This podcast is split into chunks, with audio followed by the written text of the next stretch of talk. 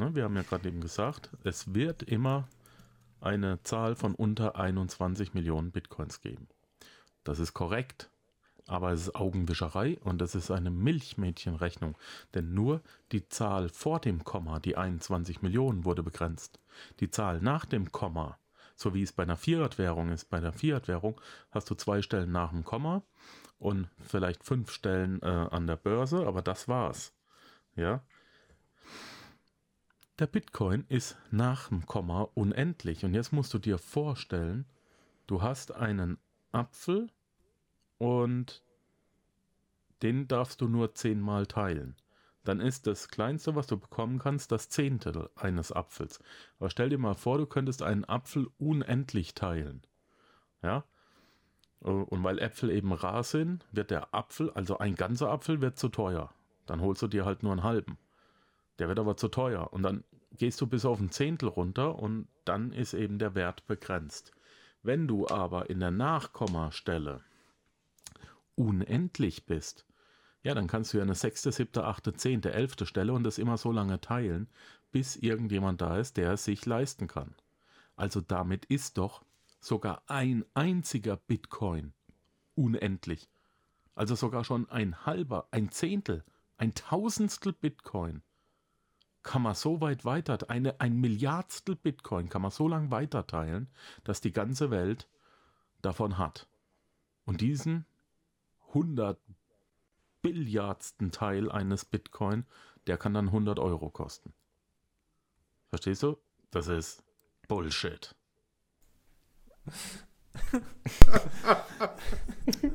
Der Bitcoin.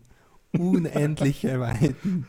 Wir schreiben die Blockzeit 618122 und damit willkommen zu Episode 21 von 21. Happy Birthday. Ich übergebe mich, ich übergebe mich. Ole, ole. Das ist Bullshit. Bullshit. Großes Kino. Daniel, Was kanntest du es noch gar nicht, oder? Doch, doch. Ich hab's, ich hab's ja auch gehört. Was, was macht der eigentlich? Der macht einen Podcast für Finanzthemen oder was? Ja, der ist Finanzcoach, Daniel. Also jetzt, ich bitte dich. Ne? Er hat ein eigenes Unternehmen, er vermietet Putzfrauen fertig. oder so. ja.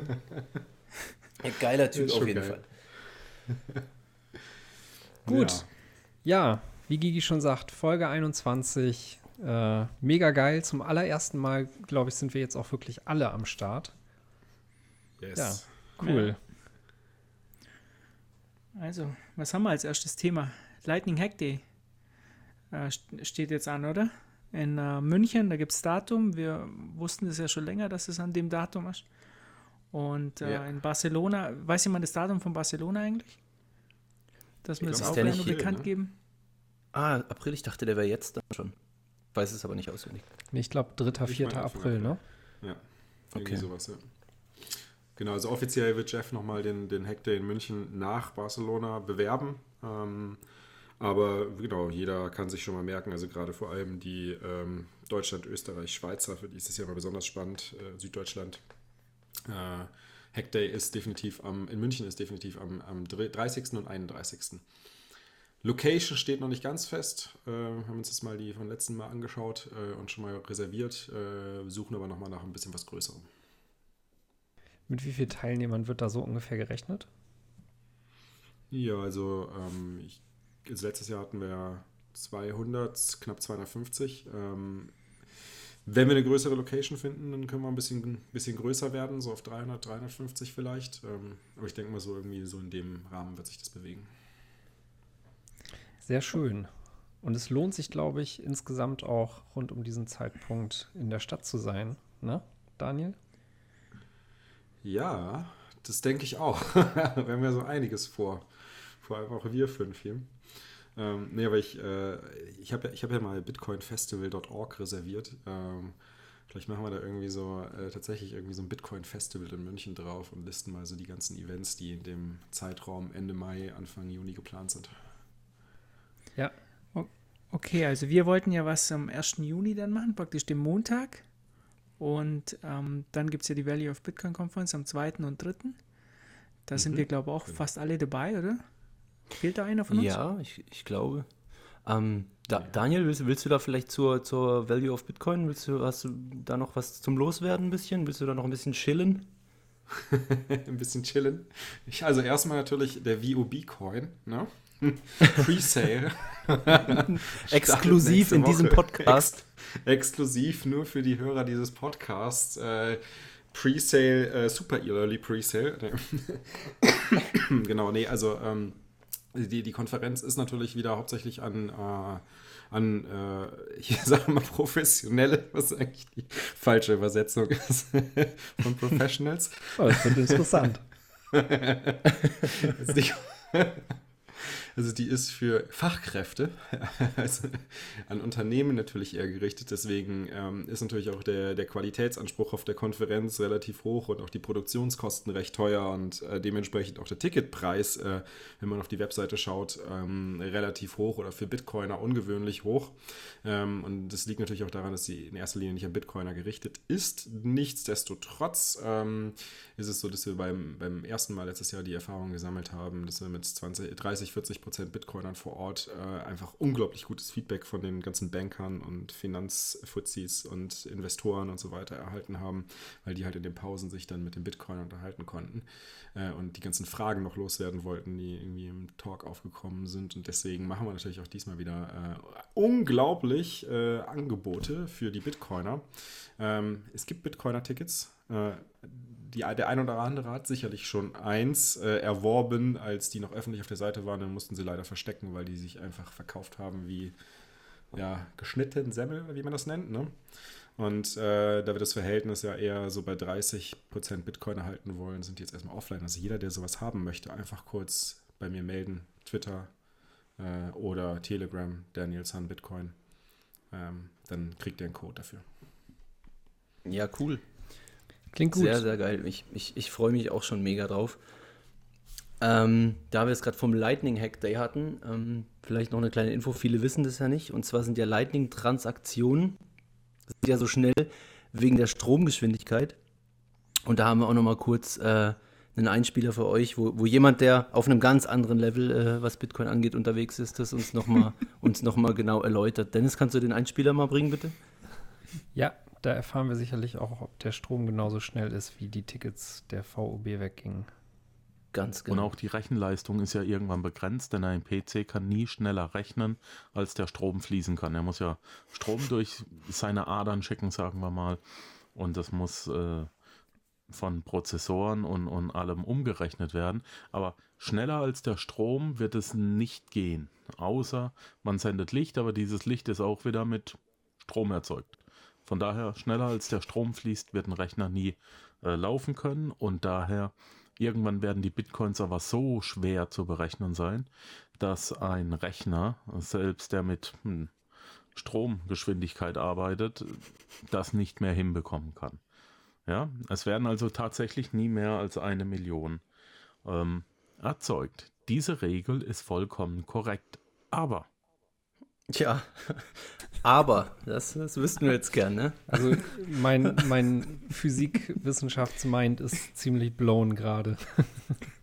Hey, aber Also, ich, muss da unseren Freund schon, schon verteidigen, mal kurz, weil es steckt ein Kernchen Wahrheit da drin, wenn man sich nämlich so vorstellt, dass eine ähm, zukünftige Advanced Civilization ein, ein Riesengehirn in der Größe einer Galaxie macht, dann kommt das wirklich zum Tragen, dass man Informationen nicht schneller wie mit Lichtgeschwindigkeit austauschen kann. Aber ich glaube, er hat das ein bisschen anders gemeint. Eure Computer laufen auch mit Stromgeschwindigkeit oder habt ihr andere? also, Ja, ich habe gerade vor kurzem im Internet meine, meine RAM abgegradet und ich glaube, meiner läuft jetzt ein bisschen schneller als Stromgeschwindigkeit. Ah, das ist natürlich sau krass. stark. Ja, Da hast du natürlich. ein wahnsinnig toller Podcast. Ich glaube, wir hören von ihm heute in dieser Folge ein bisschen mehr. Der Fab, äh, danke schon mal, dass du es geschnitten hast. Ich glaube, da äh, werden wir einiges zum Lachen haben. Wird Ja, dieser. Experte dann auch auf der Valley of Bitcoin Konferenz ähm, auftreten und einen Vortrag halten oder, oder wie sieht es da aus? Ja, das stimmt schon. Das ist, äh, ist ein guter Punkt. Ich sollte ihn mal definitiv anfragen und mal schauen, was er dann äh, Tolles beisteuern kann. Ich würde gerne, Also- äh, könntest du das auch posten dann, die Antwort? Wenn sie negativ ausfällt. Wenn sie positiv ausfällt, natürlich nicht. Dann würden wir ihn gern live sehen. Aber lustig wäre es schon, ne? Also Nee, ich aber das aber auch- zum Entertainment-Part, also äh, ein Freund von mir ist, ist, ist äh, Zauberer ähm, und äh, wirklich, wirklich richtig guter Zauberer und äh, momentan überlegen wir tatsächlich an einem, an einem Act, äh, der oder einem Talk, der heißt dann The Magic Internet Money und den führt dann Zauberer vor. Aber das wird wirklich wahrscheinlich der einzige Entertaining Talk sein. Der Rest ist äh, wirklich pure Knowledge. Apropos Ja, nice. Pure Knowledge. Fab. Oh, ja, mein Gott. yes. Jetzt biete ich dir hier schon so eine Überleitung zu einem neuen Buch, was bei euch gerade in der Entstehung ist. Also Ja. bitteschön. Also dann chill ich jetzt mal hier exklusiv äh, die noch nicht bekannte Information. Nein, also wir waren ja die letzten Wochen ähm, an mehreren Projekten dran. Und äh, jetzt ist es fix, dass wir Inventing Bitcoin von Jan Pritzker verlegen werden auf Deutsch. Es wird wahrscheinlich Bitcoin entdecken heißen. Ich habe jetzt die letzten Wochen äh, die Übersetzung in dem Fall jetzt diesmal selber gemacht. Und ja, wir sind jetzt durch und, und ich hoffe, wir, wir kriegen das Ding schnell, schnell auf den Markt, auf die Beine. Äh, aber ich freue mich mega drauf. Ich wollte unbedingt so ein, so ein kleineres, kürzeres äh, Buch, ähnlich im Umfang eben auch, wie das wie das, das äh, Gigi released hat, ähm, auf Deutsch parat haben, weil ich glaube, dass das dann, ja, das verbreitet sich nochmal ein bisschen besser. Der Standard ist natürlich äh, ein Werk, das für sich spricht, aber, aber dieses, äh, diese, diese kleinen Bücher, da kann man halt mal fünf oder zehn Stück davon äh, bestellen und das so im Freundeskreis äh, chillen. Und da ist auch die Wahrscheinlichkeit recht hoch, dass die Leute das dann auch, auch wirklich mal schnell durchlesen an einem Sonntag. Ist insofern ja auch ganz spannend, weil es nochmal auch ein schöner Kontrast ist zum Standard. Ne? Also spricht ja auch nochmal eine andere Zielgruppe an, weil es ein bisschen technischer ist und so. Genau, also ich, ich muss sagen, es ist von, von den Artikeln, Büchern, die ich gelesen habe, gängigsten Erklärungen, was Mining und, und solche Sachen angeht. Ich finde, das, find, das hat er super gemacht dort. Und wie du sagst, eben ist ein, ein gutes Pendant auch, ein gutes, äh, teilweise halbtechnisches Pendant, nicht, nicht zu tiefgehend. Und daher denke ich sehr, sehr amateur geeignet. Ja, es gibt äh, auf jeden Fall noch kein offizielles Release-Date. Und ähm, wenn wir es, wenn wir soweit sind, dann wird es auf Amazon zu kaufen gehen und äh, geben und bei uns im Shop, wie jetzt auch die physische Variante. Und äh, die E-Books werden wir halt versuchen, in den, in den gängigen, gängigen Shops äh, online zu bringen, also sprich iTunes, Amazon, Weltbild, Bücher.de, was weiß ich, was es da alles gibt. Ja, ähm, ich freue mich auf jeden Fall drauf und ich hoffe, wir kriegen das in den nächsten ein bis zwei Monaten auf die Beine. Schauen wir mal, wie schnell das klappt. Haben wir jetzt den Werbeteil durch bei uns, oder? Andere Podcasts machen Werbung vorher, wir stellen unsere eigenen Projekte. Ist doch gut.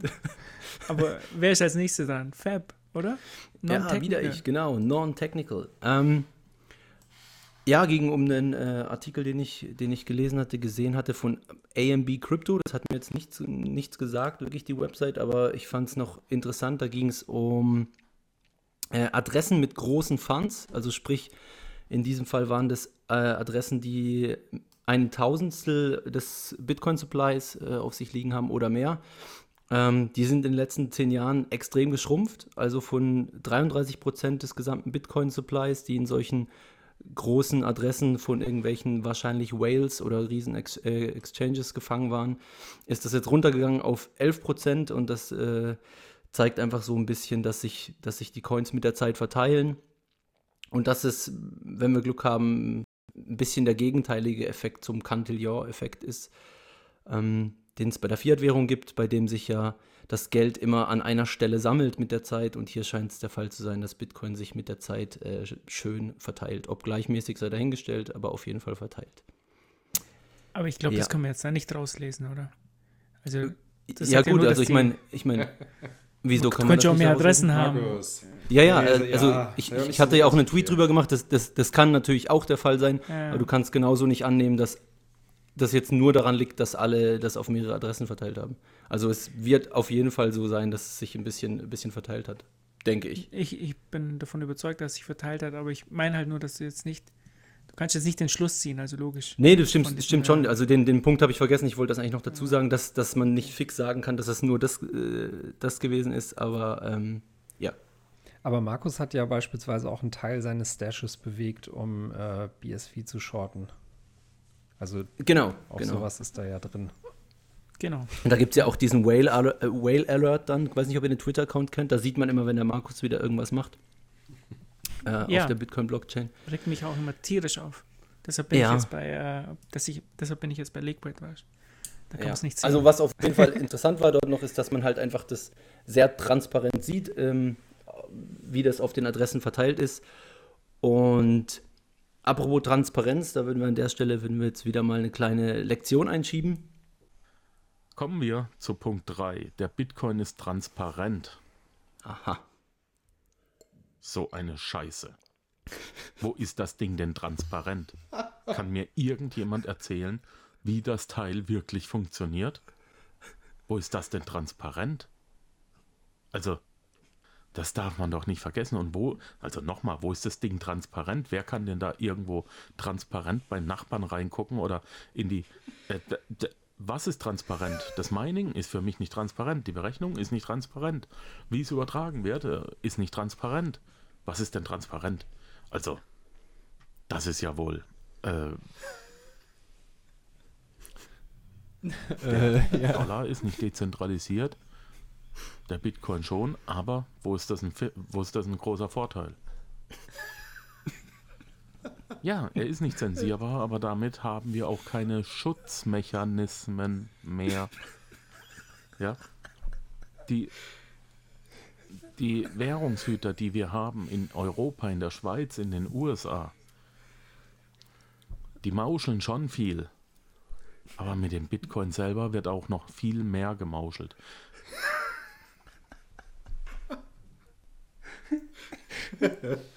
Aber wie hast du dir das eigentlich von vorne bis hinten angetan?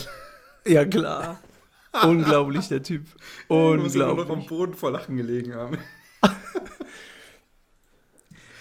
Ja, ihr müsst kurz, ihr müsst immer kurz zwischendurch, also wenn ihr den Podcast ganz, ganz anhört, die Folge werden sie natürlich verlinken, dann äh, müsst ihr immer kurz zwischendurch Pause machen. Ja? Das nennt man Schutzmechanismen. Zu eurem eigenen Schutz macht ihr einfach zwischendurch Pause. Ja, top. Damit ihr nicht sterbt vor Lachen. Oh, ganz großes Kino, ja. Ja, apropos Transparenz. Also ich, ich, weiß ja nicht ganz genau, wie, wie die ähm, diese Jungs das rausgefunden haben, aber ähm, es gab eine Blockworks, eine Gruppe von äh, Analysten von der Blockworks Group und die haben irgendwie auf eine mysteriöse Art und Weise herausgefunden, dass man nur 0,28 Bitcoin braucht, um in den reichsten 1% äh, in Bitcoin-Terms der Welt zu sein. Also, wie gesagt, ist ein Mysterium für mich, wie die das rausgefunden haben, aber ähm, es ist offensichtlich noch nicht zu spät, um äh, sich in die Top 1% zu katapultieren. Und ähm, wir, werden, wir werden den Artikel auch in den Show Notes verlinken. Ähm, am ganz am Ende schreiben sie, äh, falls man in den reichesten 1% in Bitcoin-Terms ist, ähm, sollte man das in den Kommentaren auch ähm, bekannt geben. Meiner Meinung nach sehr schlechte Idee, schlechter Obsack. Also lieber für sich behalten, falls das der Fall ist. Aber ähm, das passt auch zu dem Artikel, den Fab erwähnt hat. Es, es scheint sich zu verteilen und es scheint auch ähm, die Ungleichheit relativ groß zu sein, sagen wir so, noch. Ja, ähm, dann habe ich noch einen Artikel in der NZZ gelesen und zwar von Milos Matuszek, Old Banking versus New Banking. Ich weiß nicht, hat den von euch auch jemand gelesen? Ich glaube ja. Ja. Ähm, fand ich recht, äh, recht spannend. Ähm, er spricht einfach generell über, über Pro äh, Probleme der, der Bankenmonopole oder des Bankenmonopols besser gesagt. Und hat, hat gesagt, vor 500 Jahren, also er hat gesagt, es passt gerade der Zeitpunkt, vor fünf, 500 Jahren wurde die do doppelte Buchführung äh, eingeführt und mit Bitcoin kam dann die dreifache Buchführung. Ähm, und spricht auch ein bisschen über die, die, die Auswirkungen, die es haben kann, wenn man, wenn man mit seinen Funds in, in Krypto flüchten kann, also in Bitcoin flüchten kann. Und das fand ich ganz interessant, äh, aber ergibt natürlich Sinn. Hat er gesagt gehabt, wenn man bei einer europäischen Bank ist und 10.000 Euro in Bitcoin hält, sind das eine Million, die diese Bank weniger an Kreditvolumen vergeben kann. Und damit wollte er so ein bisschen klar machen, was die Auswirkungen sind, wenn, wenn viele Leute das tun. Und, und äh, ja, fand ich, fand ich ganz gut. Äh, cooler Artikel werden wir auch auf jeden Fall verlinken. Äh, wenn, wenn von euch noch irgendeiner irgendeine Anmerkung dazu hat, dann gern, gern her damit. Oh, ich habe nicht gelesen. Nicht? Okay. Also auf jeden Fall echt super Artikel, äh, cooler Typ, insofern ich das beurteilen kann. Ich fand ein bisschen viel ähm, eher halt so Kryptowährung hat er hauptsächlich geschrieben und weniger von Bitcoin. Das hat mich ein bisschen gewundert. Ja, das war so ein bisschen, stimmt, das, das ist so, das war so ein bisschen ein Problem. Er ist, er, er ist nicht im, speziell auf Bitcoin eingegangen oder nicht, nicht so oft, das, das stimmt ja. Blockchain auch? Hat er was von Blockchain gesagt?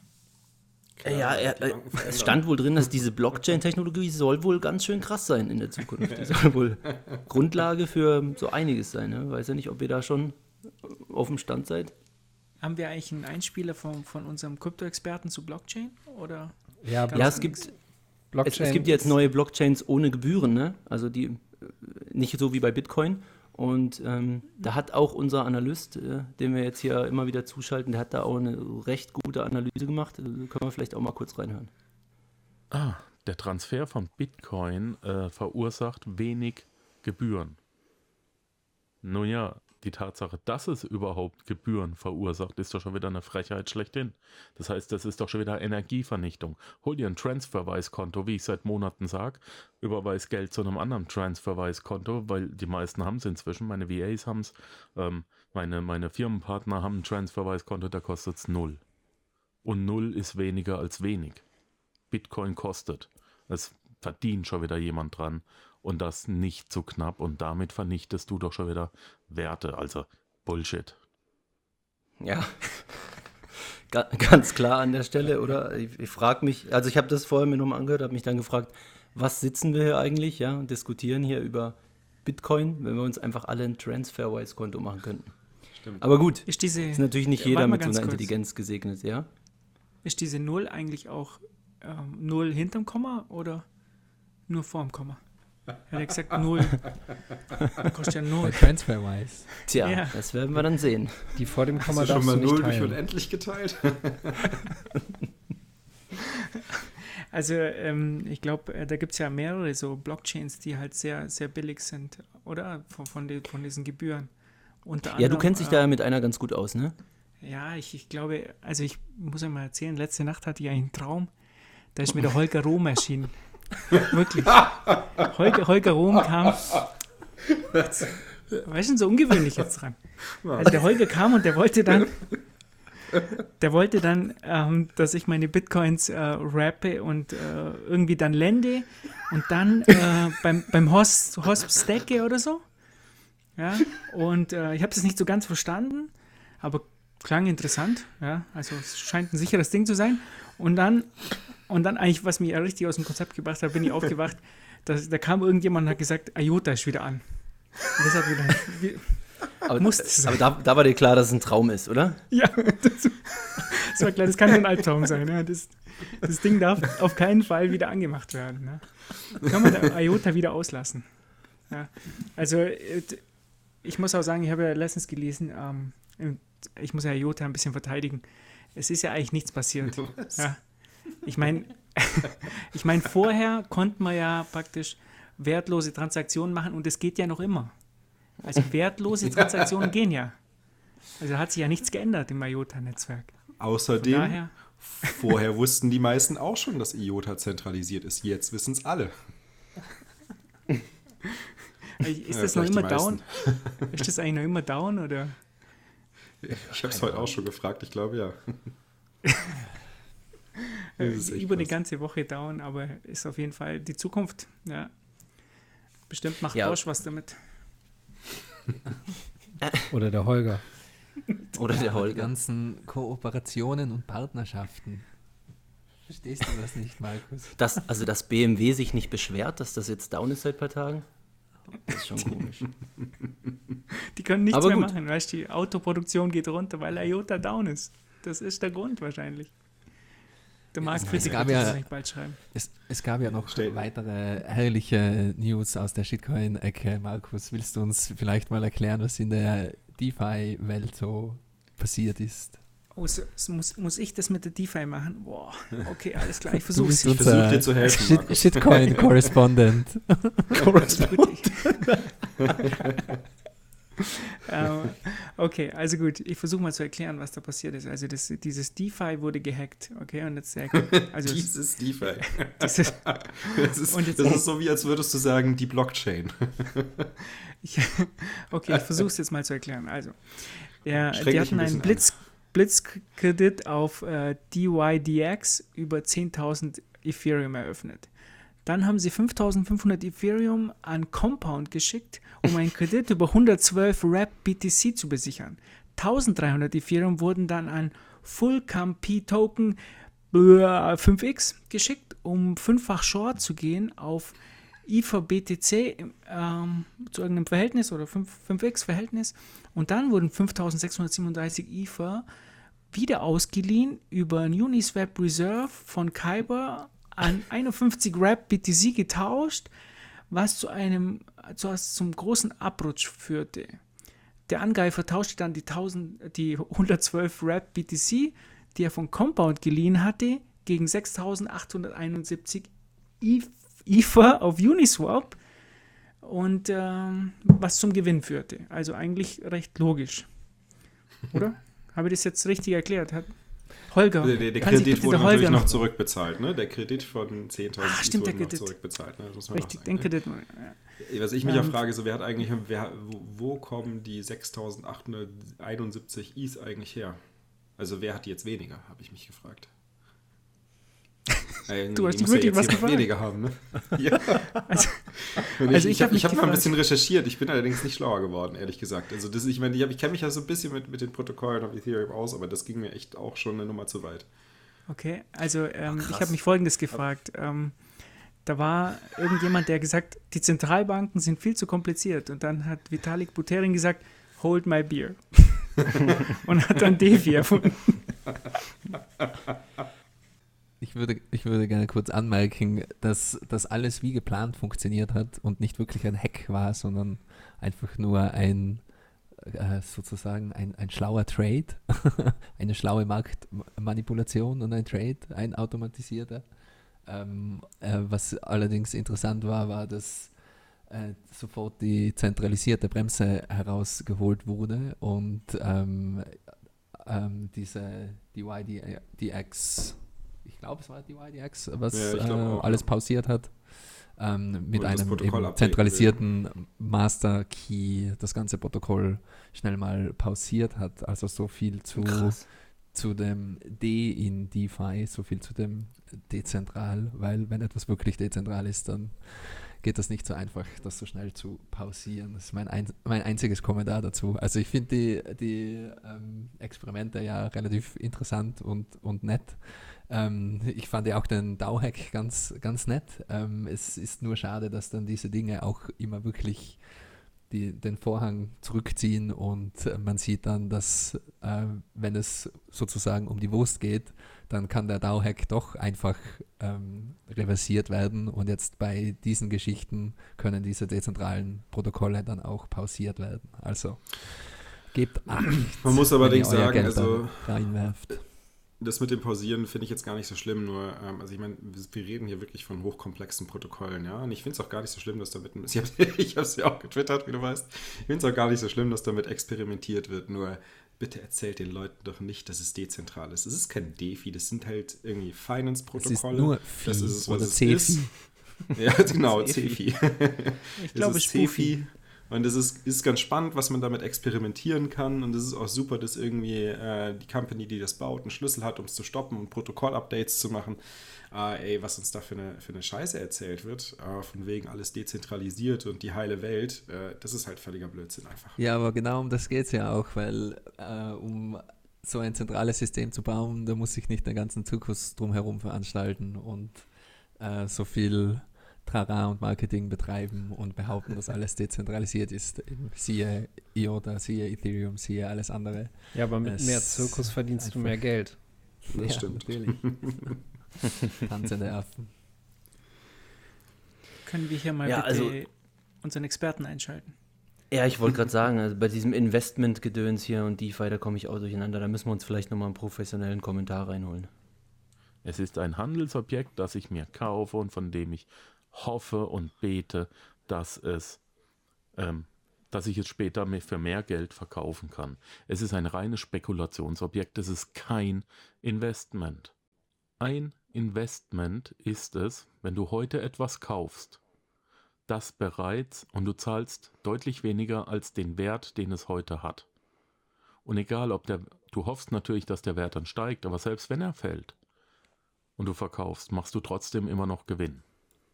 Beispiel, ein Haus hat einen Wert von 200.000 Euro und du machst ein Angebot über 100.000 und es wird angenommen. Jetzt fällt der Wert des Hauses auf 160.000 runter. Dann ist nur dein Gewinn reduziert, aber du bist immer noch in der Gewinnphase. Du hast ein Investment, wenn du weißt, dass du Gewinn machst. Also Bitcoin. Das Dumme ist nur, wenn du dein Haus dann, was 160.000 Euro wert ist, an jemanden verkaufst, der ein Angebot für 80.000 macht. Ne? Dann Ja, also äh, aus, aus seinem Mund, aus seinem Mund klingt es halt auch immer so einfach, ne? Ich, ich suche immer diese Häuser, die 200.000 wert sind, die mir einer für 100.000 verkauft und finde die nicht, aber ja, er hat's halt drauf. Der ist halt einfach ein Finanzcoach äh, der Extraklasse, ne? Er kann einfach Angebote machen, die unwiderstehlich sind. Ich warte nur drauf, bis er vor meinem Haus steht und sagt, er will mir 100.000 bieten. um es dann für 150 weiter zu verkaufen. Äh, So. Okay, was haben wir noch? Gigi. Jo, es geht weiter mit den Shitcoin-News. Nein, nicht ganz, nicht ganz, stimmt nicht ganz. ähm, es gab eine interessante Aussage von Microsoft, die ähm, aufbauend auf der Bitcoin-Blockchain eine dezentrale ähm, Identity aufbauen wollen, also eine Identity-Plattform, aber eben es alles in Bitcoin verankern. Ne?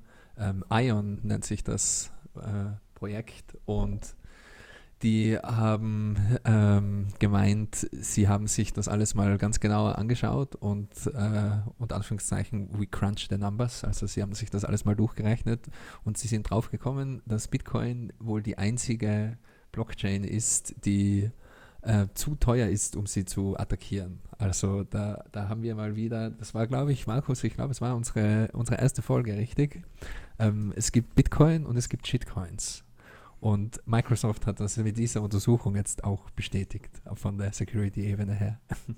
War das wirklich unsere erste Folge? Da muss ich ja nochmal. Ich glaube. Das ist ja schon 21 Folgen her. Das, puh, Zu viele Blöcke schon vergangen. Aber ja, das, das fand ich recht interessant, dass ähm, auch äh, Microsoft, wo doch relativ viel Geld und Gehirnschmalz dahinter ist und äh, ein relativ großes Projekt aufgezogen wird, ähm, die ja ganz öffentlich ihre, ihre Meinung ähm, hier abgegeben haben, was die Sicherheit von offenen Blockchains angeht. Man muss natürlich auch dazu sagen, der Daniel Buchner, der das Projekt ja leitet, der ist, der ist schon auch ein, äh, ein Bitcoiner und zwar schon länger, auch bevor er bei Microsoft angefangen hat. Ja, aber das wird auch Der seine Gründe haben. Daniel Natürlich. kennt sie wieder alle. Ja, ich habe da mal an so einem Shitcoin-Projekt gearbeitet, äh, wo wir uns auch mit dem Identity-Thema beschäftigt Oh, oh, haben. oh. Er, er hat ja so ein, ähm, er hat eine Foundation gegründet zusammen mit Microsoft, die Decentralized Identity Foundation und ähm, die entwickeln einen Standard zusammen mit W3C, um halt ähm, Identität, ähm, also digitale Identität so zu ermöglichen, dass du halt äh, kein, keine zentrale Entity wie Facebook und so weiter mehr brauchst, um deinen Public Key zu verankern, sondern halt deinen Public Key auf verschiedene Art und Weise mit einem Standard ähm, mit einer Standardherleitung sozusagen verankern kannst. Und jedes Projekt kann seine eigene Verankerung für den Public Key verwenden. Und Microsoft hat sich halt für ihren ähm, ja für ihr für, für ihren Standard dazu entschieden äh, Bitcoin zu verwenden um halt da die Public Keys in eine Merkle Root sozusagen zu Tausenden zu sammeln und dann zu verankern. Ist schon ein spannendes Projekt. Ja, zu, zu dezentraler Identität, da hätte ich eigentlich einiges zu sagen, aber ich will auch nicht den Rahmen sprengen. Also ich glaube, es ist einfach ein schwieriges Thema. Ähm, ich werde vielleicht auch noch was in den Shownotes verlinken. Es gibt da ein, äh, einen sehr guten, äh, schon älteren Artikel vom 4chan-Founder Christopher Pole, der äh, hat darüber geschrieben, dass Zentralität, äh, Zentralität, Identität auch prismatisch ist und somit ist es immer schwierig, eine einzelne Zentralität irgendwo zu verankern, was ja ähm, Facebook Eine einzige Identität meinst du? Ähm, ja, wie gesagt, mein ja. Wein ist leer, also man muss schon zwischen die Zeilen lesen. Äh, da muss man wirklich sagen, das finde ich auch so spannend an dem Projekt von Microsoft, weil sie halt sagen, du kannst im Endeffekt für, für jeden Aspekt deiner Identität halt einen neuen Public Key äh, verwenden und da halt auch nur einen Aspekt dran äh, verankern. Sie, also ich meine, die Umsetzung ist natürlich äh, komplex und macht nicht immer unbedingt Sinn, äh, aber grundsätzlich der, der das, was sie, was sie da versuchen zu lösen, ist gar nicht mal so schlecht und auch wie sie es lösen. Jo, absolut. Äh, spannendes Thema auf jeden Fall. Und eines der wenigen Themen, glaube ich, auch, wo einige Bitcoiner der Meinung sind, dass man durchaus ähm, die Bitcoin-Blockchain dafür äh, in einem gewissen Maße verwenden kann. Aber da, da scheiden sich wieder die, die Geister. Ähm, es gibt noch News aus den USA und zwar Layer One hat angefangen zu meinen. Also das ist äh, von Peter Thiel eine äh, von Peter Thiel gebackte Mining Operation in, äh, in Texas. Und die haben jetzt angefangen in West Texas ihre Bitcoin-Miner zu, äh, ja, zu betreiben und äh, hoch, hochzufahren und zu starten.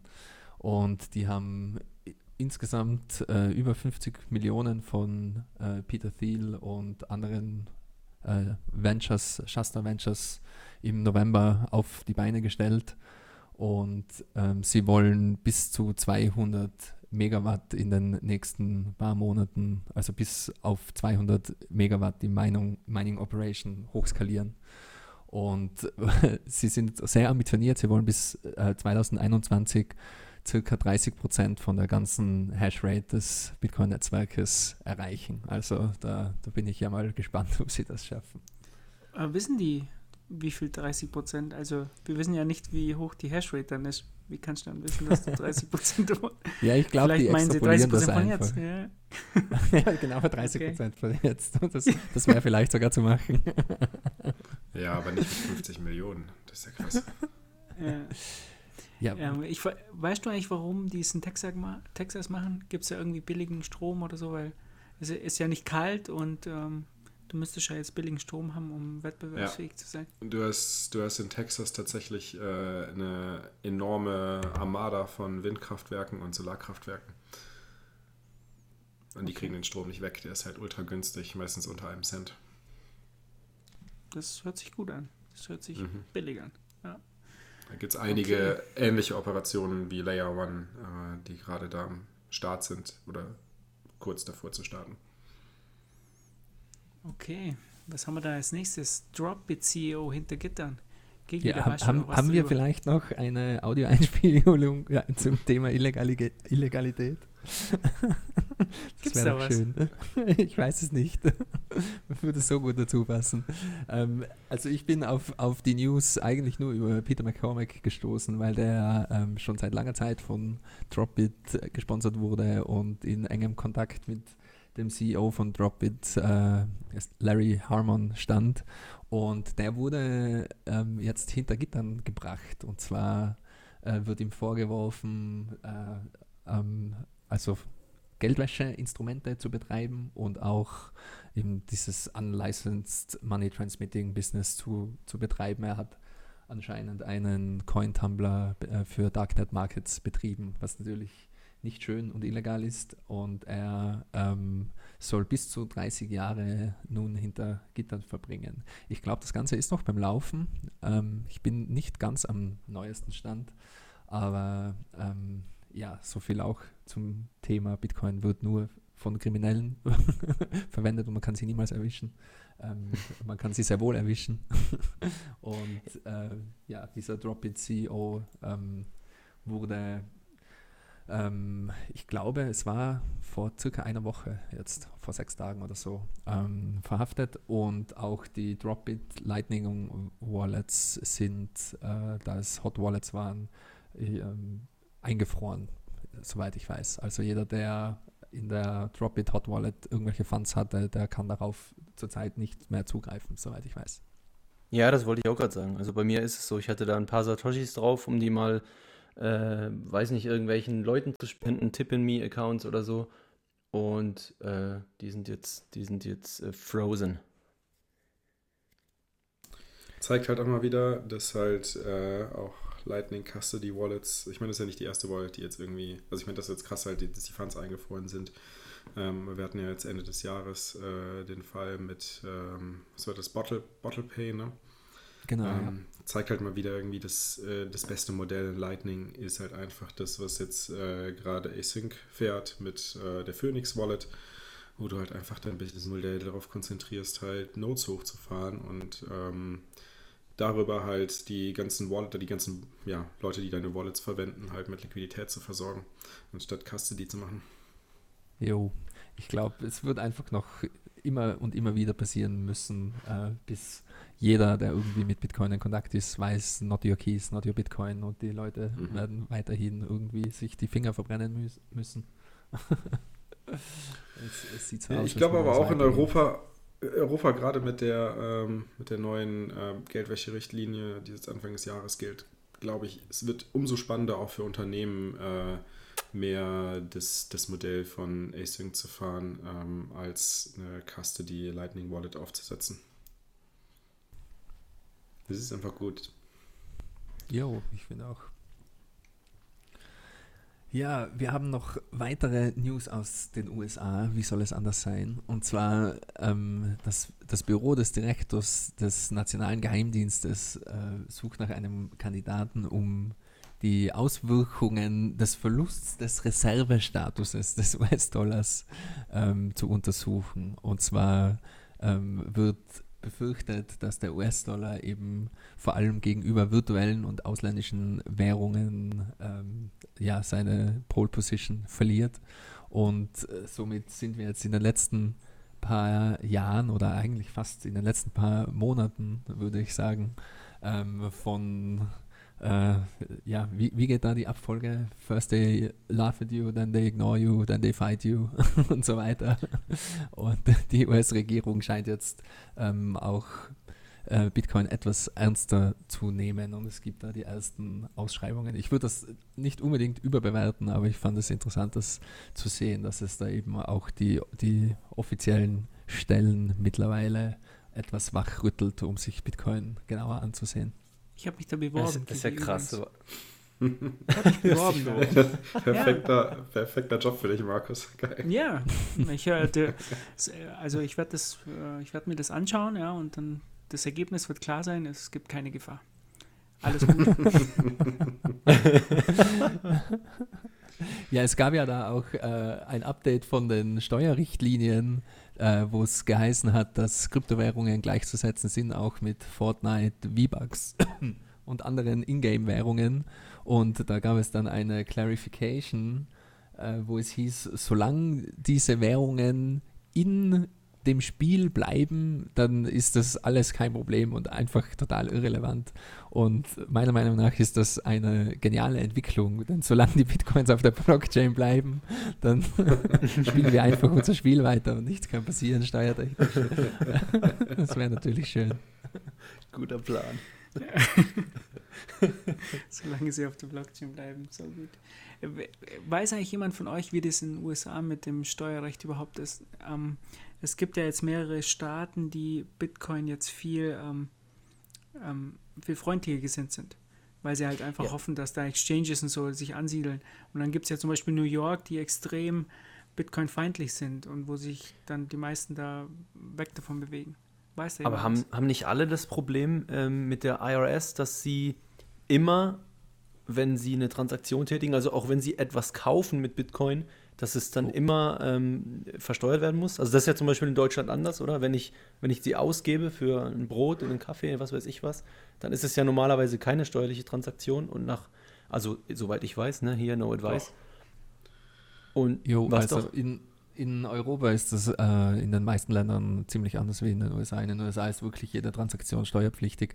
Deswegen äh, hat Ja, auch eben. jeder, jeder Trader und äh, auch äh, jede Bitcoin Company äh, immer massives Kopfweh, wenn es irgendwie darum geht, die Steuerabrechnung dann zu machen. Äh, man müsste wirklich jeden Trade, jede Microtransaction, jede Ausgabe, äh, alles angeben.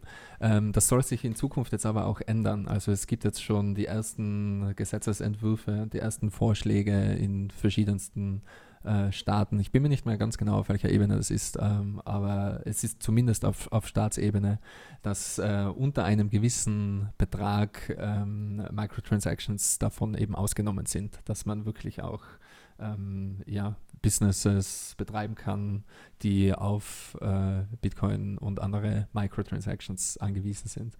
Ähm, ja, das, das, wird sich sicher in den, in den nächsten Jahren noch irgendwie weiterentwickeln.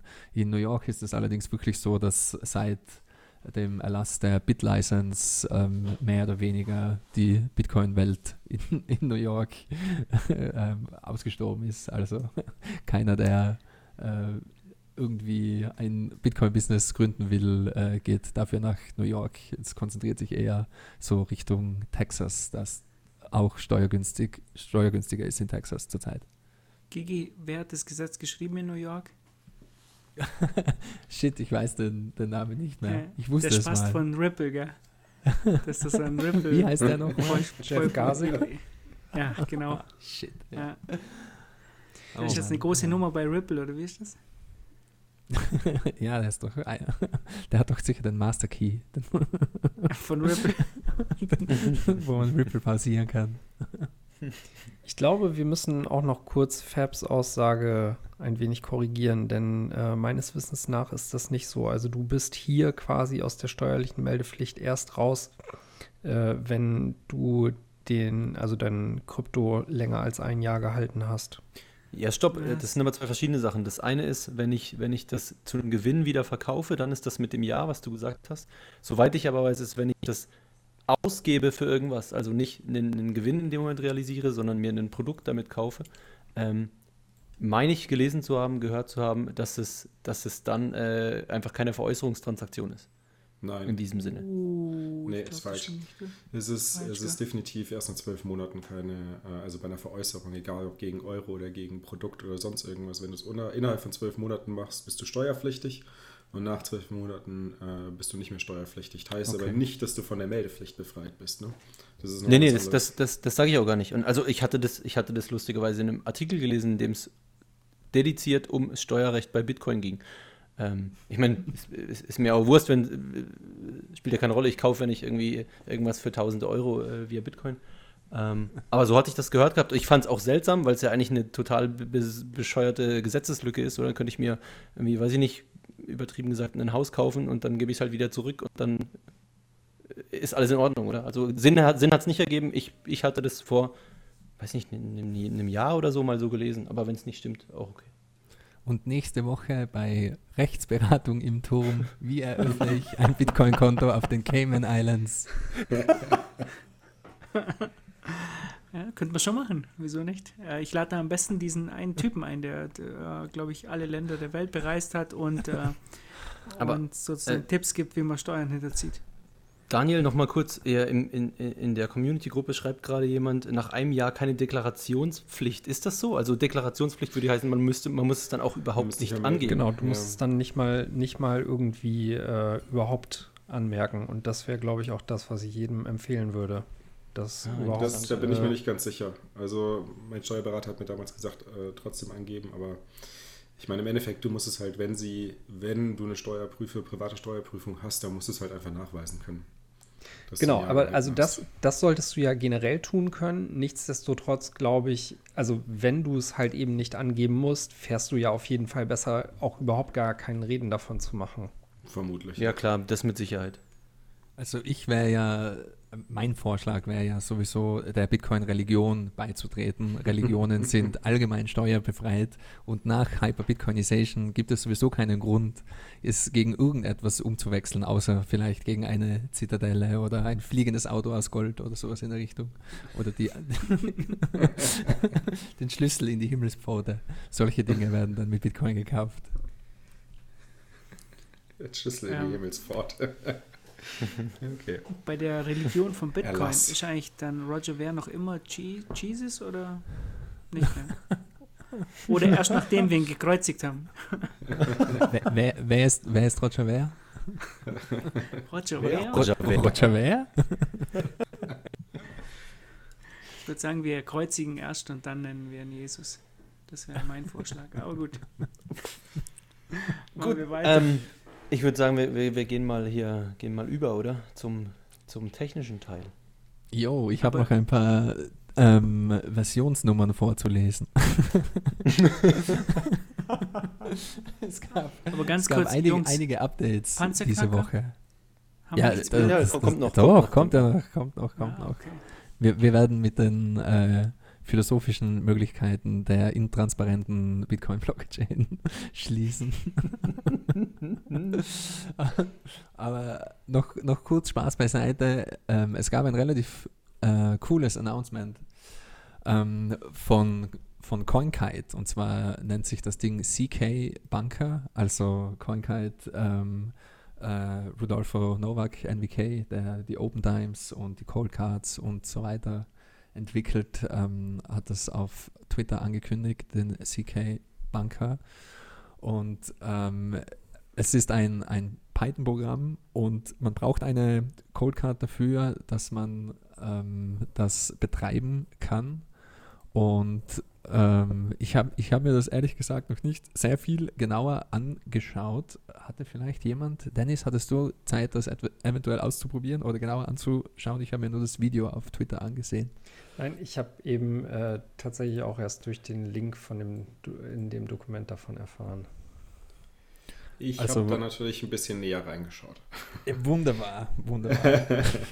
Nee, es ist, ist tatsächlich ein ganz spannendes Projekt. Also, wie wie ihr wisst, habe ich mich ja im letzten halben Jahr, ähm, zumindest einige ein bisschen aus dem Channel, habe ich im letzten halben Jahr äh, etwas intensiver mit dem Thema äh, Custody auseinandergesetzt. Und ähm, da, ähm, also Custody sowohl als Custody Provider, aber auch Custody für Unternehmen.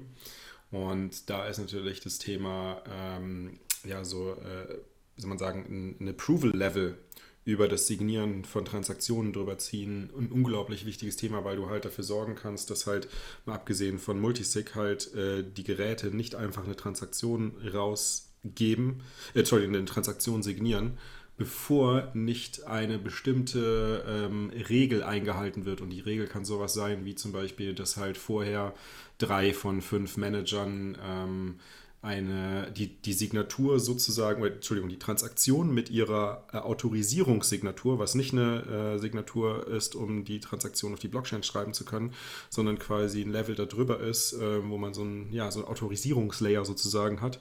Und dieses Autorisierungslayer funktioniert halt nach bestimmten Regeln und verlangt dann eine bestimmte Anzahl von ähm, Signaturen, von Managern oder anderen Leveln an Personen. Und erst wenn die übereinstimmt und diese Regeln äh, true ergeben, und die, diese Regeln kann man selbst definieren. Dann signiert die Hardware-Wallet im Endeffekt erst äh, die Transaktion. Und das ist natürlich gerade für Unternehmen unglaublich wichtig. Das heißt, äh, was halt CoinKate damit macht, ist halt die, äh, deren Hardware-Wallet sozusagen unternehmenstauglich zu machen. Ja, nice. Also ähm, es sieht dann so aus, dass man eben diese Spending Rules in diesem Tool relativ einfach ähm, hinzufügen kann und einfach den, den ganzen Flow ähm, streamlinen kann von, von diesem Prozess. Und ähm, ja, es, es sieht auch so aus, als wäre das ähm, darauf ausgelegt, dass es sehr sicher und auch sehr privacy-bewusst funktioniert alles. Also es läuft native über Tor und ähm, es gibt ähm, auch ein, ein One-Time, eine One-Time Password-based, Time-based Authentification. Das kennt man äh, von den Two-Factor ähm, Authentication-Logins, die man bei allen modernen Services freischalten kann. Und ähm, ich kann euch nur empfehlen, seht euch das Video an, seht euch das Announcement an und ähm, da sieht man, wie dieser, äh, wie dieser Ablauf in, in etwa aussieht. Ähm, es gibt noch ein paar andere News aus der Softwarewelt und zwar Fully Noded hat die zweite Version von ihrer iOS-App Fully Noded vorgestellt. Das kann man äh, zurzeit nur über TestFlight installieren. Also es ist jetzt sozusagen ein Public Beta-Test und zwar ist, ist das laut den Entwicklern noch in einer späten Alpha-Version, also noch nicht ganz Beta, aber ähm, es, äh, es erlaubt dir, dass du ganz einfach eine 2 out of 3 Multisig Wallet auf iOS erstellst. Und zwar funktioniert das, dass du äh, dieses App ähm, über Tor ganz einfach mit deiner, mit deiner Node verbindest, soweit ich das sehe. Und du kannst dann verschiedene, ähm, verschiedene Geräte oder verschiedene Nodes zum Signieren ähm, aktivieren und kannst dann eben ein, eine Multisig-Wallet erstellen mit drei verschiedenen Signern und das ist dann eben eine 2 out of 3, eine 2 von 3 Multisig Wallet. Ähm, sieht sehr nett aus, ich habe es selber noch nicht getestet, aber ähm, es ja, sieht so aus, als, als würde es sehr ähm, userfreundlich zumindest aus. Also es, für mich sieht das sehr userfreundlich aus und ist eine willkommene Entwicklung in der Multisig-Arena. Kommentare dazu? Wir sind Zuhörer jetzt, Still, so wie die anderen auch. Stilles, stilles Schweigen. Ich habe hab nur noch die Hälfte verstanden. Genauso geht es mir auch. Ist das so mir in der kompliziert? Zwischenzeit runter... Nee, ich hab's runtergeladen gehabt. ich bemühe mich, es in einfachen Worten zu erklären. Aber die, äh, es ist nicht mehr viel. Es sind jetzt noch drei, vier Software-Updates. Und dann sind wir durch. Ich werde jetzt durchrauschen. Und zwar, äh, Write the Lightning hat gleich äh, drei neue Versionen rausgebracht: 065, 066 und 067. Ähm, die, das interessanteste Update in Write the Lightning war wohl das Circular Channel Rebalancing. Ich werde auch ein, ein Video verlinken in den Show Notes. Ähm, da kann man eben ganz einfach in einer GUI ähm, seine Channels rebalancen, indem man ein Payment mit sich selbst macht und so die, die Channel Balance von verschiedenen Channels ähm, untereinander ausgleicht. Also das ist, glaube ich, das interessanteste neue Feature von, von dieser Version. Vielleicht hat das schon Wo jemand ausprobiert von euch. Nee, ich habe es aber gerade abgedatet auf meinen Nine-Note. Ähm, aber vielleicht was anderes an der Stelle noch, das könnte für andere, das ein oder andere interessant sein.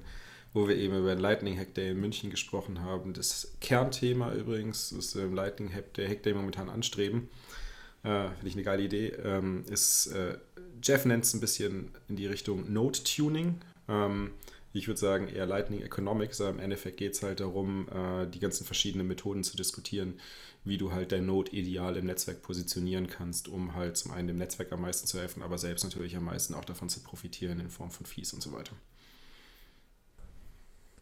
Okay, alles klar, nice, nice. Ähm, fall, also das, das Circular Rebalancing, falls das jemand ausprobieren will, ähm, es gibt da ein Actions-Menü äh, in der Peers und Channels Page. Da kann man das in der neuesten Version äh, in Write the Lightning seit 065 kann man das ausprobieren. Ähm, weiter im Programm MyNode gab es auch ein Update auf 0192, also da wurden die unterliegenden Komponenten abgedatet, unter anderem auch Write the Lightning. Ähm, alle anderen Updates waren eher kleinere Bugfixes und äh, kleinere Updates von Tor und RootFS und anderen Dingen. BTC Pay Server gab es auch ein Update. Ähm, das erwähnenswerteste war Support für Wallet Spending nach BIP21, also dass man äh, mit den Bitcoin-URLs von seiner Wallet aus auch aus, äh, Funds ausgeben kann. Äh, Raspberry Blitz 1.4 kann man antesten. Da gibt es jetzt den Release-Client Nummer 3. Es ist zu 96% fertig laut, laut der Roadmap. Also die ganzen Issues, die in 1.4 reinkommen sollen, ähm, sind alle bis auf 3, glaube ich, ähm, schon drin. Man kann das jetzt offiziell testen. Äh, da wurden weitere Apps hinzugefügt. ElectRS, LND Manage, Loop, BTC Pay Server, ähm, was sehr, sehr nice ist, dass man auch eine ähm, Alternative zu MyNode hat. Also man kann jetzt auch mit Raspberry Blitz seinen BTC Pay Server laufen lassen ab Version 1.4. Und das Update von 1.3 scheint laut äh, den ähm, verschiedensten Twitter- und Telegram-Usern auch relativ problemlos zu funktionieren. Ich habe selbst noch nicht abgedatet, werde das aber in den nächsten Tagen wahrscheinlich machen. Hat es schon jemand von euch laufen? 1.4? Nee. Yes, no, maybe. Nee. Nee. Ich habe meine. Wir hatten eigentlich alles in MyNote laufen. Ja. Hier. Ich habe alle, hab noch keinen. Bei mir läuft jetzt der Casa, aber ich will eigentlich auch noch so einen MyNote haben. Ich finde den irgendwie auch ziemlich fresh. Du kannst ja auch auf deiner Casa MyNote installieren. Ja, ich weiß, aber, aber ich will, ich glaube, ich will wenn dann, ich will wenn dann irgendwie äh, beide haben und, und ein bisschen vergleichen und so weiter und so fort. Ja, aber Casa wird ja die Notes auch einstellen, also vielleicht. Wie, wie Ja, dann das mache ich das sowieso, das Laufenden ist klar. Support dann aus? D dann mache ich das sowieso, ist ja klar. Aber solange das Echt jetzt krass, wird nicht die Notes ist, einstellen. Haben wir gar nicht mitbekommen. Ja, sie verkaufen jetzt schon keine mehr und, und sie sind am überlegen, also sie werden auf jeden Fall die, die Software Open Source machen und, und es ist noch nicht so ganz klar, ob und wie lange sie sie weiterhin pflegen, die Software. Aber auf jeden Fall haben sie aufgehört, die Hardware zu verkaufen. Das hatten wir ja vor zwei Wochen, glaube ich, in den News. Also aus dem Das- Geschäft das haben sie sich komplett verabschiedet. Genau. Jo, also ich glaube, ähm, ist auch verständlich, weil die Konkurrenz zu Casa ist mehr oder weniger eine Gratis-Note, also mit MyNote und anderen Community-Projekten äh, kann man sich ja für wirklich sehr wenig Geld mit einem Raspberry Pi und unter anderem auch mit einem relativ schwachen Raspberry Pi ähm, äh, sehr, sehr einfach eine Note zusammenstöpseln. Und ich glaube, das Note-Business ist, es ist ähm, relativ schwierig, da konkurrenzfähig zu bleiben, weil man eben ähm, ja, mit einer Open Source Community sozusagen um, um die Kunden kämpft. Ähm, was hat denn eigentlich MyNote als ähm, Implementierung? Ist das LND oder C-Lightning? LND. Weiß es jemand? LND, soweit ich weiß, ja.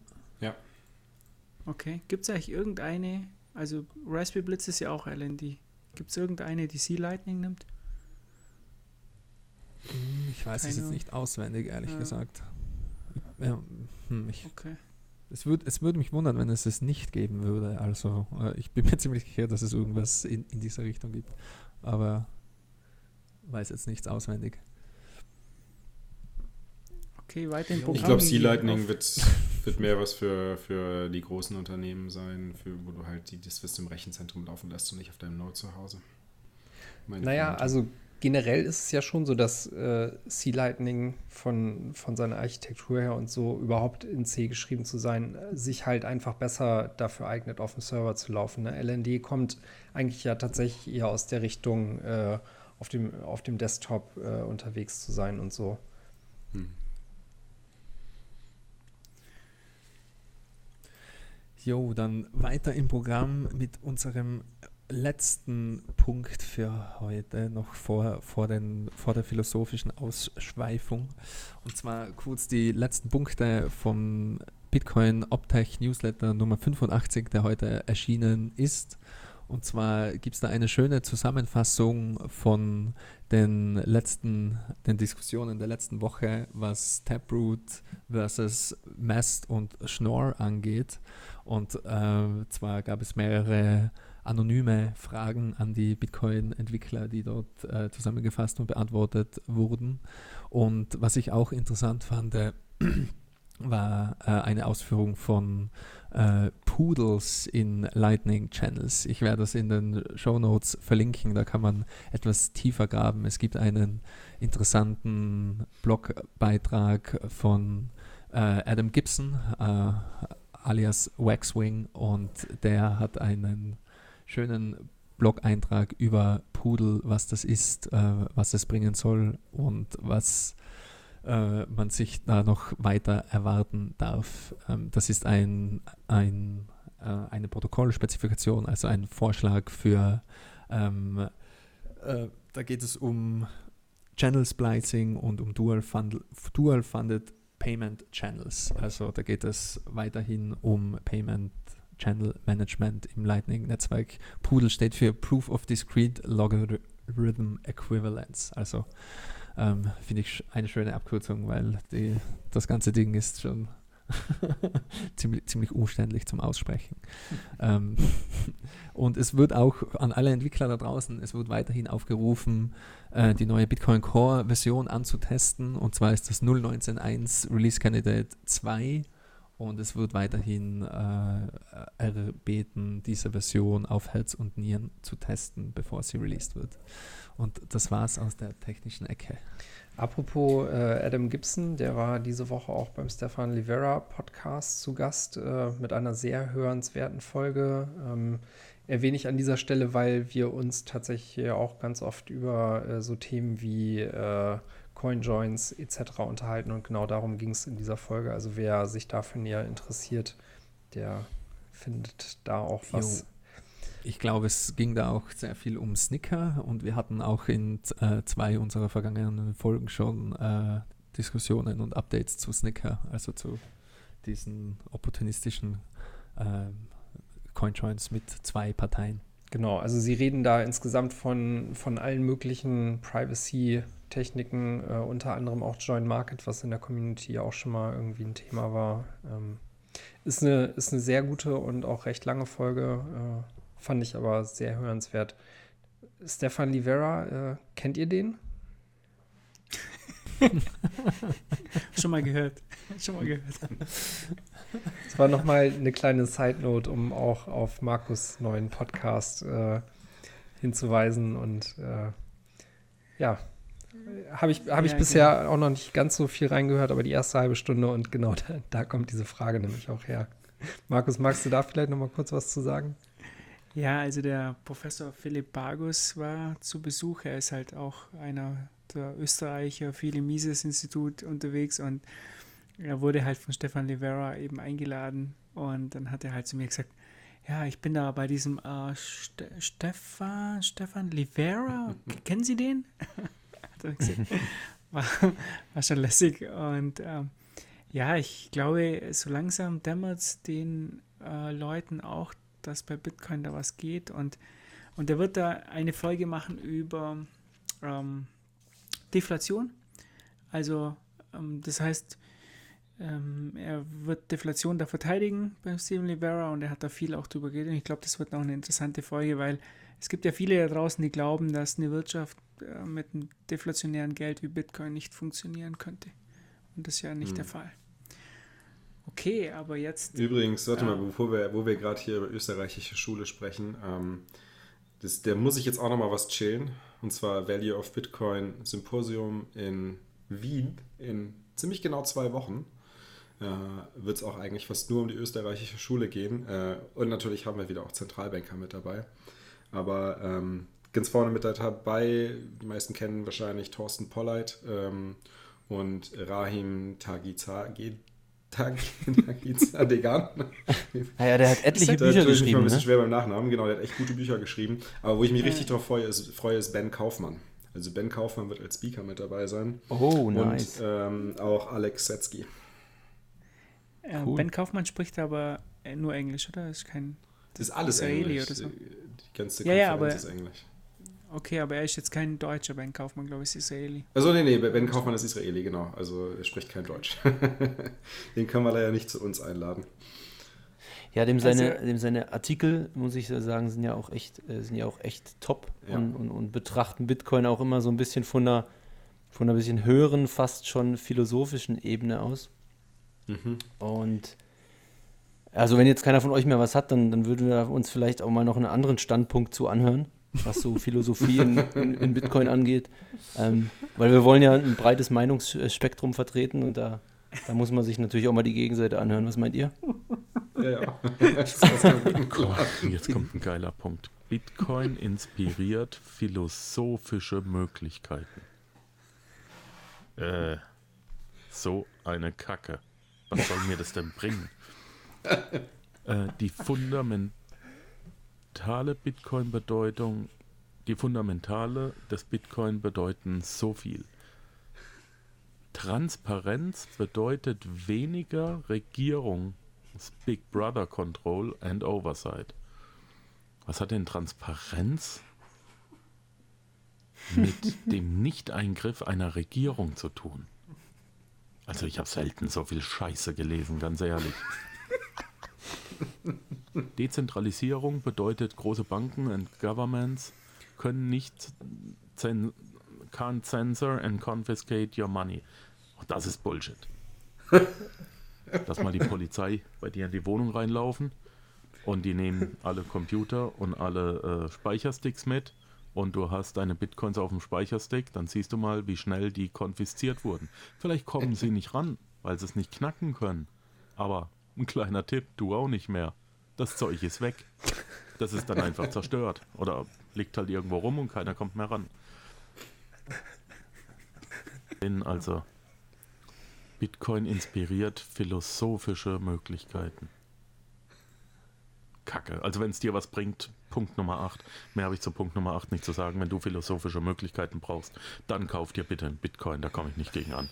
Ist okay, philosophische Möglichkeit.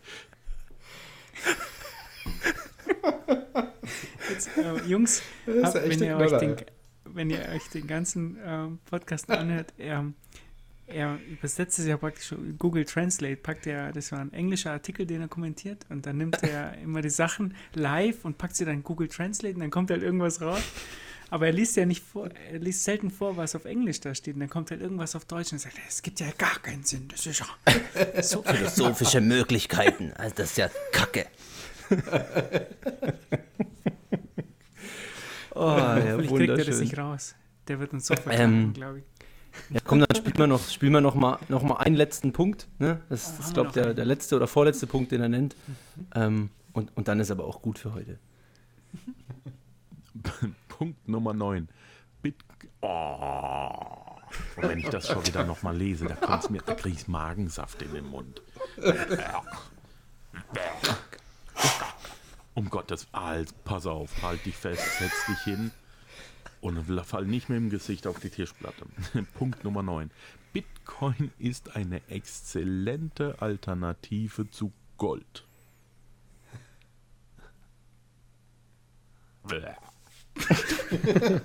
Also sieben Unzen Gold kannst du etwa legal über die Grenze transportieren, was etwa zwei Bitcoins sind.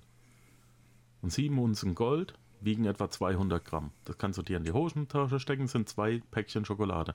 Das kannst du in eine Jackentasche stecken, egal wohin. Und das kannst du genauso leicht transportieren, wenn wir in der Legalität bleiben. Easily portable. Gut. Wenn du 100.000 Euro hast, dann brauchst du etwa 3 Kilo Gold. Ist ein bisschen schwerer, aber noch genauso leicht zu transportieren. Ja. Ähm, aber 100.000 Euro muss man auch überall anmelden. Punkt Nummer zwei. Man kann es nicht konfiszieren. Was für eine Bullenscheiße. wenn dein Speicherstick weg ist, wenn dein Laptop weg ist, wenn dir die Festplatte abraucht, dann ist das Zeug weg. Was ist jetzt? Das Ja, ich glaube, das war's. Wunderschön. Ganz großes Kino. Das, also gerade auch das mit dem Gold, das geht noch viel länger, das muss man sich unbedingt anhören. Das ist absolute Extraklasse. Ich glaube, wir müssen den mal einladen. Ja, ich habe schon versucht, aber er hat nicht geantwortet. Er antwortet Ja, ja er, schon er, sagen, wird ja. uns, er wird uns jetzt wahrscheinlich eh kontaktieren, weil er wird uns auf Herz und Nieren verklagen. ja, wahrscheinlich deswegen. ja, muss schon sagen, also er hat ja, er hat ja wirklich eine gute Podcast-Stimme. Das macht er schon gut. Ja, das ist. Ja, der, der hat das wirklich tatsächlich, gut. ja. So eine Bullenkacke. Und er haut da die Weisheiten, eine nach der anderen hat er mir mehr um die Ohren gehauen als mir. das Na, aber ich fände es schon tatsächlich ganz spannend, äh, mich mal näher mit so jemandem unterhalten und vielleicht äh, diese ganzen Argumente dann auch live zu entkräftigen. Das wäre eine geile Sendung. Also, das wäre wirklich. Also, ich könnte das, glaube ich, nicht machen. Ich müsste nur zuhören. Ich würde ich würd nur zuhören, Dennis. Wir versuchen es, oder? Wir versuchen es weiter, ihn ähm, in den Podcast einzuladen. ja, komm, ich schreibe ihn auch mal noch an. Ja, als, ich als alter Fanboy. Wäre ja auch mal eine geile Idee für ein Format. Ähm, der, der Talk mit No-Coinern oder Future-Coinern. Ja, genau. Also, weil, also ich kann mir durchaus vorstellen, dass es auch education-mäßig natürlich irgendwie Sinn gibt und keine Ahnung, ich meine, viele von denen äh, sind sicherlich auch aufgeschlossen und lassen sich umkehren. Vielleicht eher jetzt nicht ganz so, aber äh, fände ich, fänd ich tatsächlich mal ein interessantes Format. Haben wir den Teil nicht, wo er von, äh, wo er erzählt, wenn du ein Business aufmachen willst, ist kein Problem. Ähm, du kannst ja Putzfrauen vermieten. Er kennt die Olivia, er kann dann Kontakt erstellen. dann kannst du dir eine Putz, Putzfrauenvermietungsfirma aufmachen. Das ist ein Business und damit verdienst du Geld und, und das ist eigentlich ganz einfach verdientes Geld. Ja. Den Teil haben wir nicht, oder?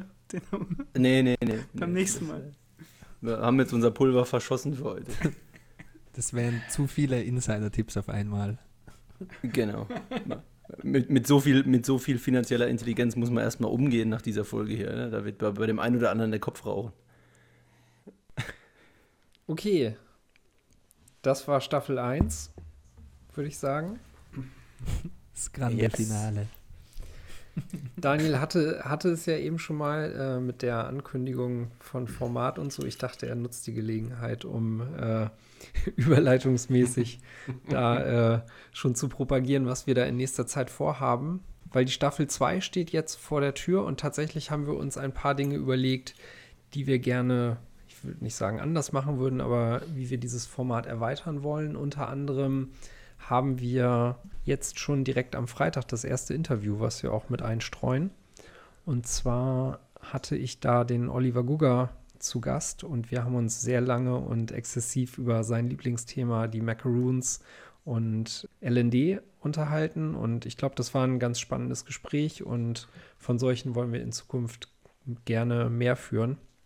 Äh, die erste Ladung an Gästen ist auch schon eingeladen. Es haben alle zugesagt, so dass ihr euch da in Zukunft dann auch über, ich würde mal vermuten, im zweiwöchigen Rhythmus über Interviews freuen könnt.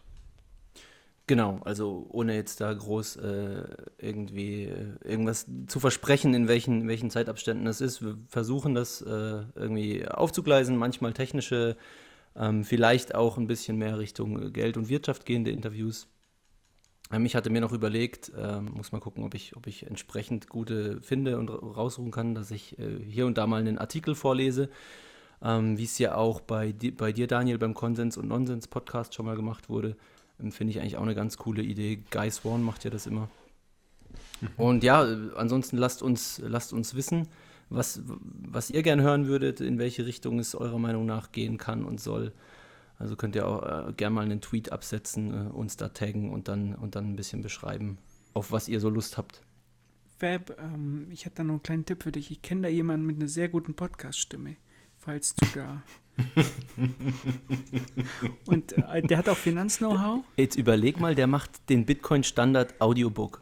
Das wäre doch krass, oder? Das wäre mal. Mit, mit Kommentar. So wie bei, Kommentar immer, immer am, Ende, DVDs, oder? am Ende von jedem Absatz Bullenscheiße. Ich kann mir, kannst du dir das vorstellen? So, äh, da steht doch drin irgendwie, ähm, er fängt fünf Fische und wenn er dann nicht alle fünf Fische isst, sondern nur vier, dann kann er sich einen Fisch sparen. Und dann wird er bestimmt sagen, wer isst fünf Fische? So eine Scheiße. Und wenn man den Fisch dann unendlich zerteilt, dann hat man unendlich Fisch für jeden. Hinterm Kopf unendlich Fisch, teilbar. Fischknappheit. So eine Was- Bullenkacke. Was Fische hier, noch keiner hinterm Komma. was hier noch keiner gesagt hat, der hat ja eigentlich mit seinem Kommentar praktisch den Welthunger gelöst, oder? Ich meine, da muss ja nur irgendwie Es, es gibt ja was für alle dann. Muss ja nur. nur Ein irgendwo eine Fisch Banane pro Kopf. Es muss nur genug Nachkommastellen geben. Wer zwischen den Zeilen liest, erfährt auch, dass eigentlich Äpfel die harte Währung sind, wenn man mal ganz genau zuhört. Und nicht Weil die sind, Chickens, ja, ja. die sind ja knapp. Oh Gott, hey. Ja, gut. Was haben wir Ähm, noch? Haben wir noch irgendwas? das, das war's soweit. Sollen wir es sollen wir's, sollen wir's schließen? doch auch. Das Staffelfinale. Ja, das wäre top. Schließen wir. Was haben wir eigentlich? Irgendwas zum. Äh, ein Outro haben wir nicht, oder?